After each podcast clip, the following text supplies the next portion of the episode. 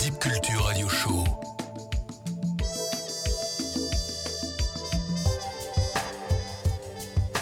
Électronisez-vous.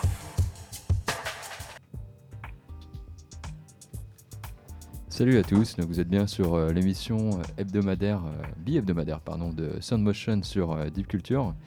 Alors aujourd'hui, donc je suis accompagné euh, tout d'abord par euh, Arnaud donc de Vrish House, et puis après on va voir donc euh, Arthur Art Taylor qui va nous, nous rejoindre. Donc euh, salut Arnaud, est-ce que ça va? Ouais, très bien, et toi?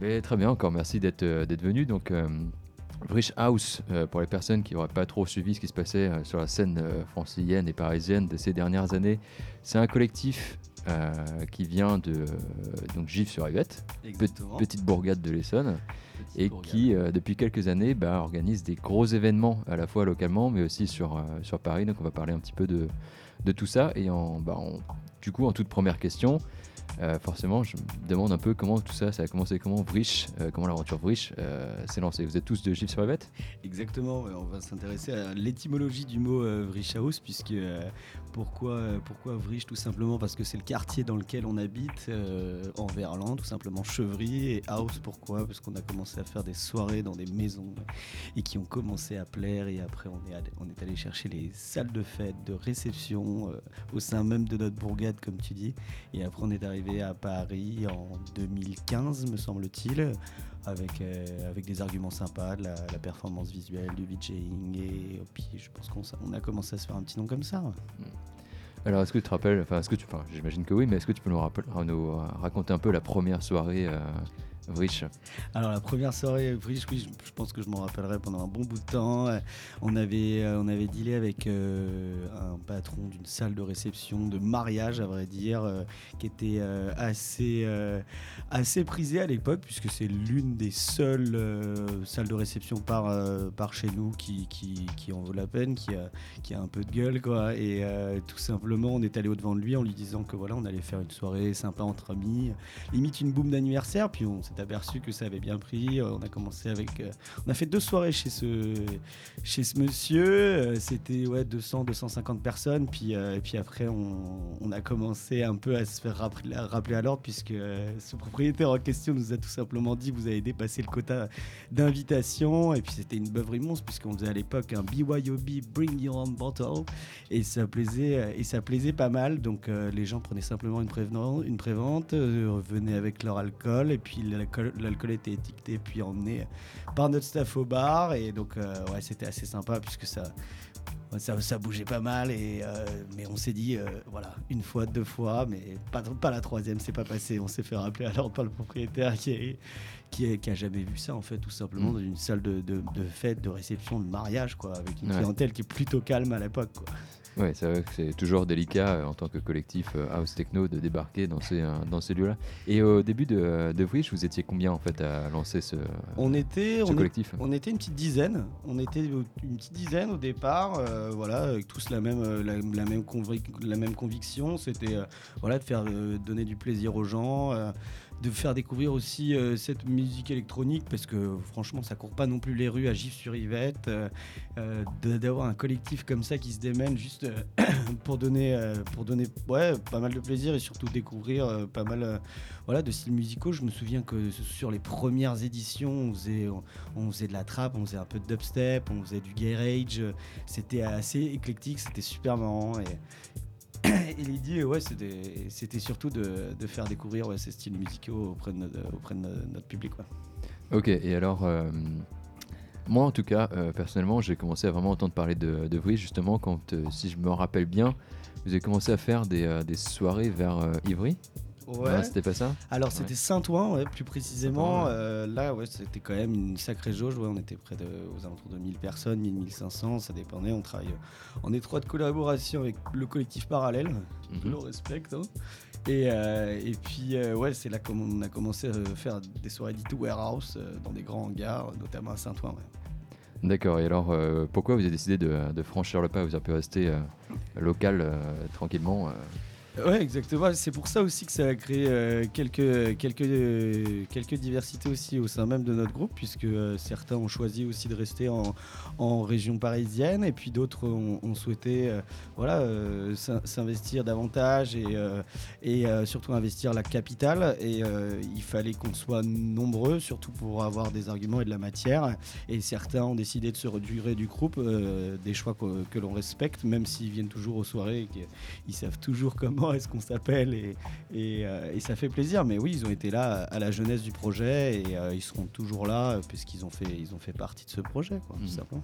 Et alors du coup, donc vous avez commencé avec ces soirées justement warehouse.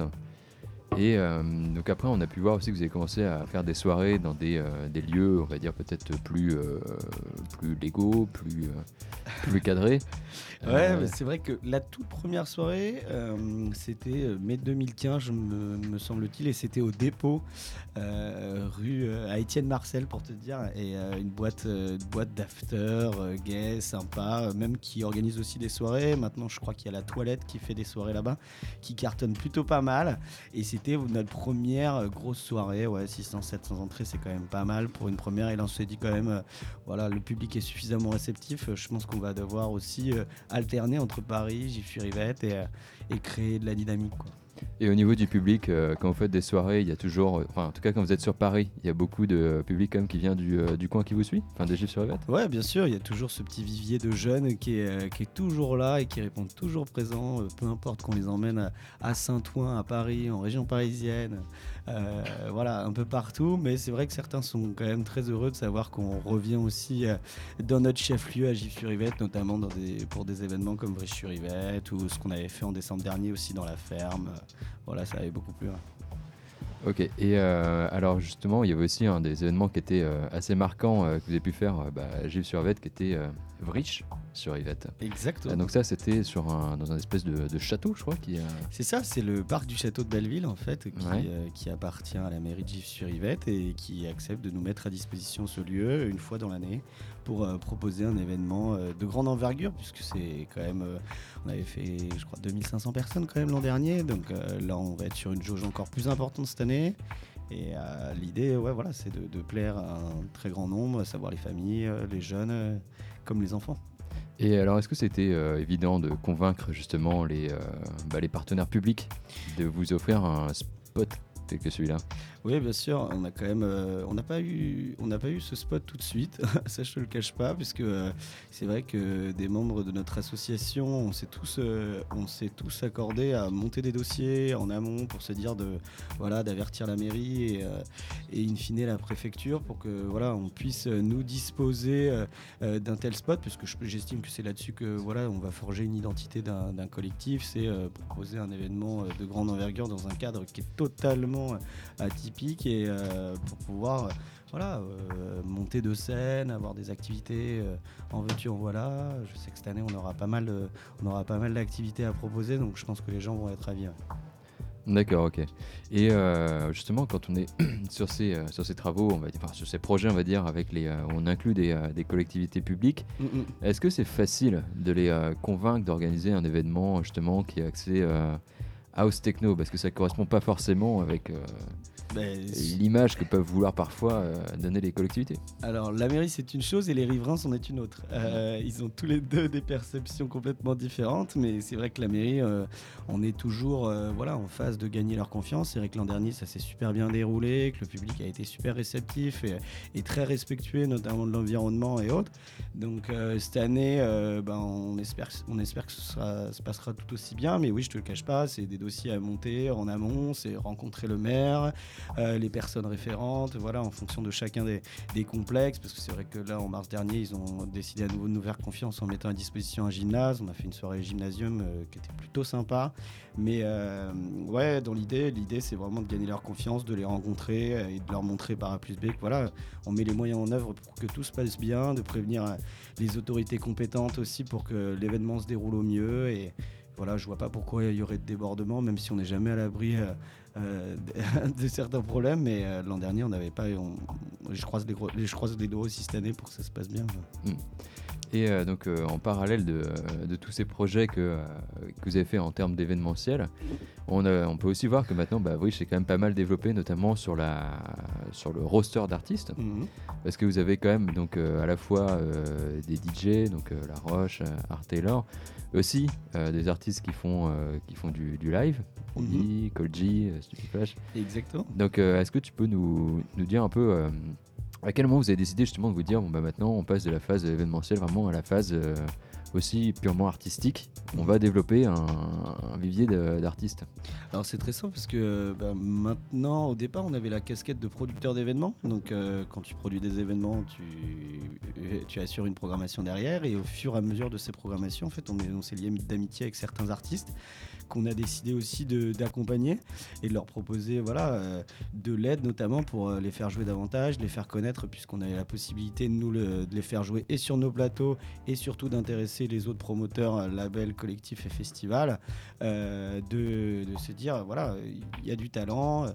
Pourquoi ça n'intéresserait pas les autres euh, Surtout que Vrich peut les, peut les mettre en avant euh, sur, euh, sur leurs événements. Donc, c'est des, des, des lives qui sont, qui sont franchement, pour moi, ce sont des génies, que ce soit Robbie et Flash, Kolji comme OS.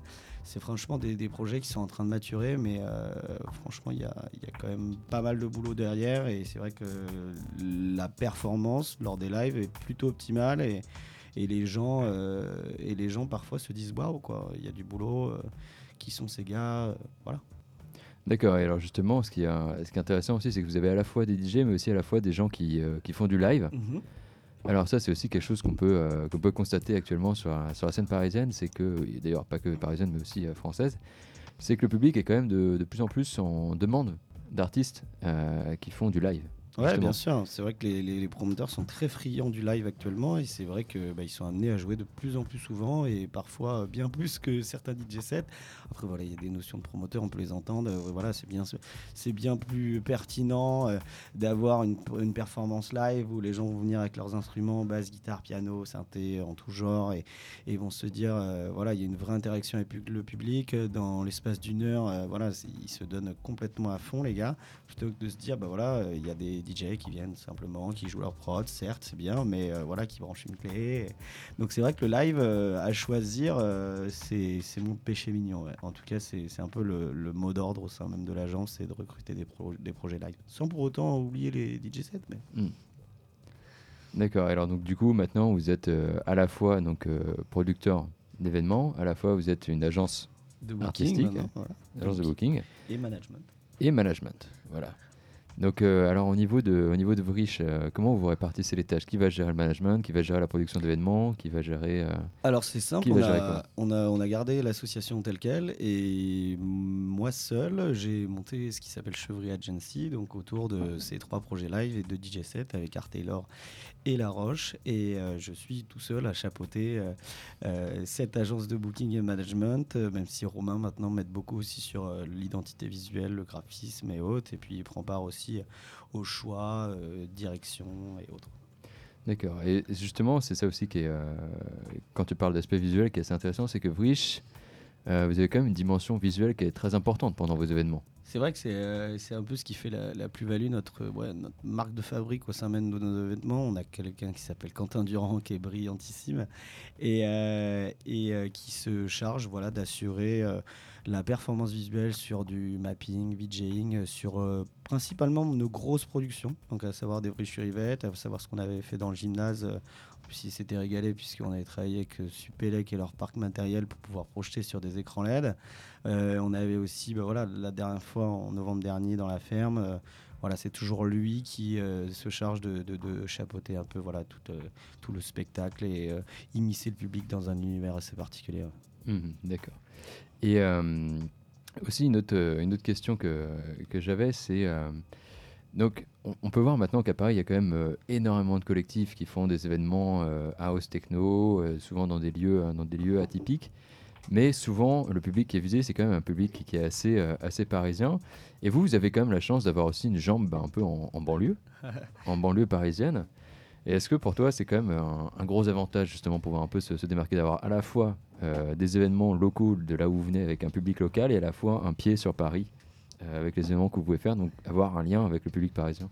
Ouais, bien sûr. bah, de, de toute manière, en fait, c'est on n'en sera jamais reconnaissant en fait de ce public de Gif sur Yvette qui nous a suivis et ce depuis le début de l'aventure. Après, euh, on a fait des choix aussi, peut-être parfois qui n'ont pas plu, peut-être parfois on a fait du club qui n'aurait pas plu à certains.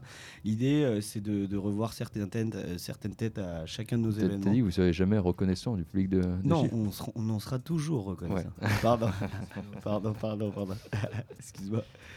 Et euh, ouais, l'idée, c'est vraiment de, voir fréquemment en fait ces, amis qui sont des copains, qui sont des, têtes que l'on reconnaît à chaque fois, qui nous suivent, voilà, un peu partout, comme je te disais tout à l'heure, euh, quel que soit le spot, quelle que soit l'ambiance, quelle que soit la programmation. Et euh, oui, on en sera, euh, je le répète, euh, toujours reconnaissant de, ce public euh, qui, qui, nous, qui nous suit un peu corps et âme, quoi. D'accord.